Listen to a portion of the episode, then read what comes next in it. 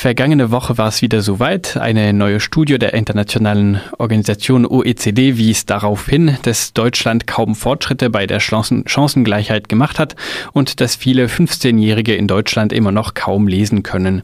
Die vergleichende Studie, die es feststellt, trägt den Namen PISA, der seit Jahren in Deutschland zum Schreckgespenst geworden ist. Jugendliche mit Akademikerinnen Eltern schneiden immer noch deutlich besser ab als Jugendliche, deren Eltern weniger Schulbildung erhalten haben. Auch ausländische Jugendliche und Jugendliche mit Migrationshintergrund schnitten bei der PISA-Studie im Durchschnitt deutlich öfter schlecht ab. Und das egal wie lang die Migrationsgeschichte zurückliegt, hieß es. Das waren die Ergebnisse der diesjährigen PISA-Studie für Deutschland, so wie sie in den Nachrichten zusammengefasst wurden. Die PISA-Studie wurde natürlich prompt zum Thema vieler Kommentare und Leitartikel in deutschen Medien und aus der Zusammenfassung der PISA-Ergebnisse wurden dort schnell auch vereinfachende Lehren gezogen. Vereinfachungen, die teilweise dazu beitragen können, migrationsfeindliche Klischees zu festigen und rechtskonservative Forderungen zu unterstützen.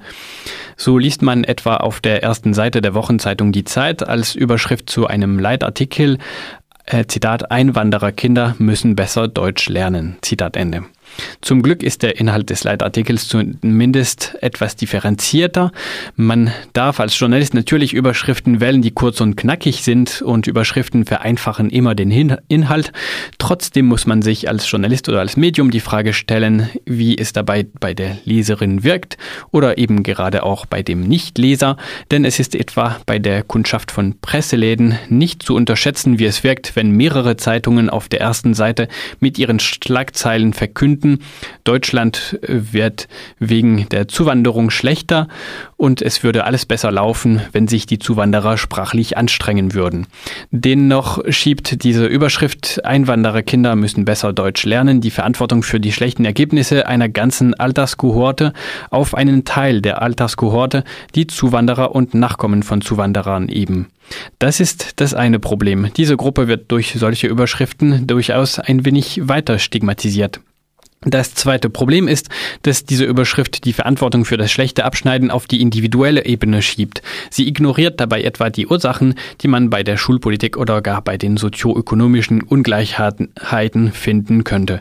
Dabei befinden sich gerade in der Schulpolitik und den sozioökonomischen Politiken Hebel, um die Schulleistungen der meisten Menschen zu verbessern. Und gerade die sozioökonomische Herkunft der Familie, das belegen genug Studien, schlagen sich viel entscheidender ähm, auf die Schulleistungen Leistungen der Kinder nieder als die Frage der Zuwanderung. Schulpolitisch steht die Frage nach der Ganztagsschule oder Ganztagsbetreuung länger im Raum. Das könnte die Chancengleichheit insofern erhöhen, indem es den aktuellen Unterschied verringern würde zwischen Kindern, deren Familien die wirtschaftlichen Mittel und Fähigkeiten haben, sie am Nachmittag beim Lernen und bei weiteren äh, Angeboten weiter zu fördern, im Vergleich zu Familien, die diese wirtschaftlichen Mittel nicht haben. Das dritte Problem ist, dass aus solchen vereinfachenden Überschriften und Aussagen schnell Lehren gezogen werden, die erwiesenermaßen falsch sind. Denn die Forderung, dass zugewanderte Familien zu Hause Deutsch reden müssen, das belegen Studien schon länger, ist kontraproduktiv. Solange schon, dass selbst Städte aktuell in ihren Broschüren für junge Eltern empfehlen, lieber die Muttersprache mit ihrem Kind zu sprechen, anstatt dem Kind unbedingt Deutsch beizubringen. Das mag auf den ersten Blick überraschend klingen, dass Kinder aus zugewanderten Familien dadurch besser Deutsch lernen, ist aber erwiesen und sogar auf dem zweiten Blick leicht verständlich. Denn Eltern, die selbst kaum oder nicht so gut Deutsch sprechen, können ihre Kindern dadurch nur ein Deutsch anbieten, das an Wortschatz ärmer und grammatikalisch schlechter ist und indem sie zugleich schlechter ihre Emotionen ausdrücken können. Das führt dazu, dass Kinder aus zugewanderten Familien, die zu Hause und von ganz klein an schlechtes Deutsch und keine Muttersprache erlernt haben, später viel mehr Schwierigkeiten haben, überhaupt eine Sprache und deren grammatikalischen Strukturen ordentlich zu lernen. Kinder aus zugewanderten Familien wiederum, deren Eltern von klein an in die Muttersprache erzogen haben, werden mit einer viel größeren Wahrscheinlichkeit diese Sprache mit einem reicheren Wortschatz und gefestigten grammatikalischen Strukturen sprechen.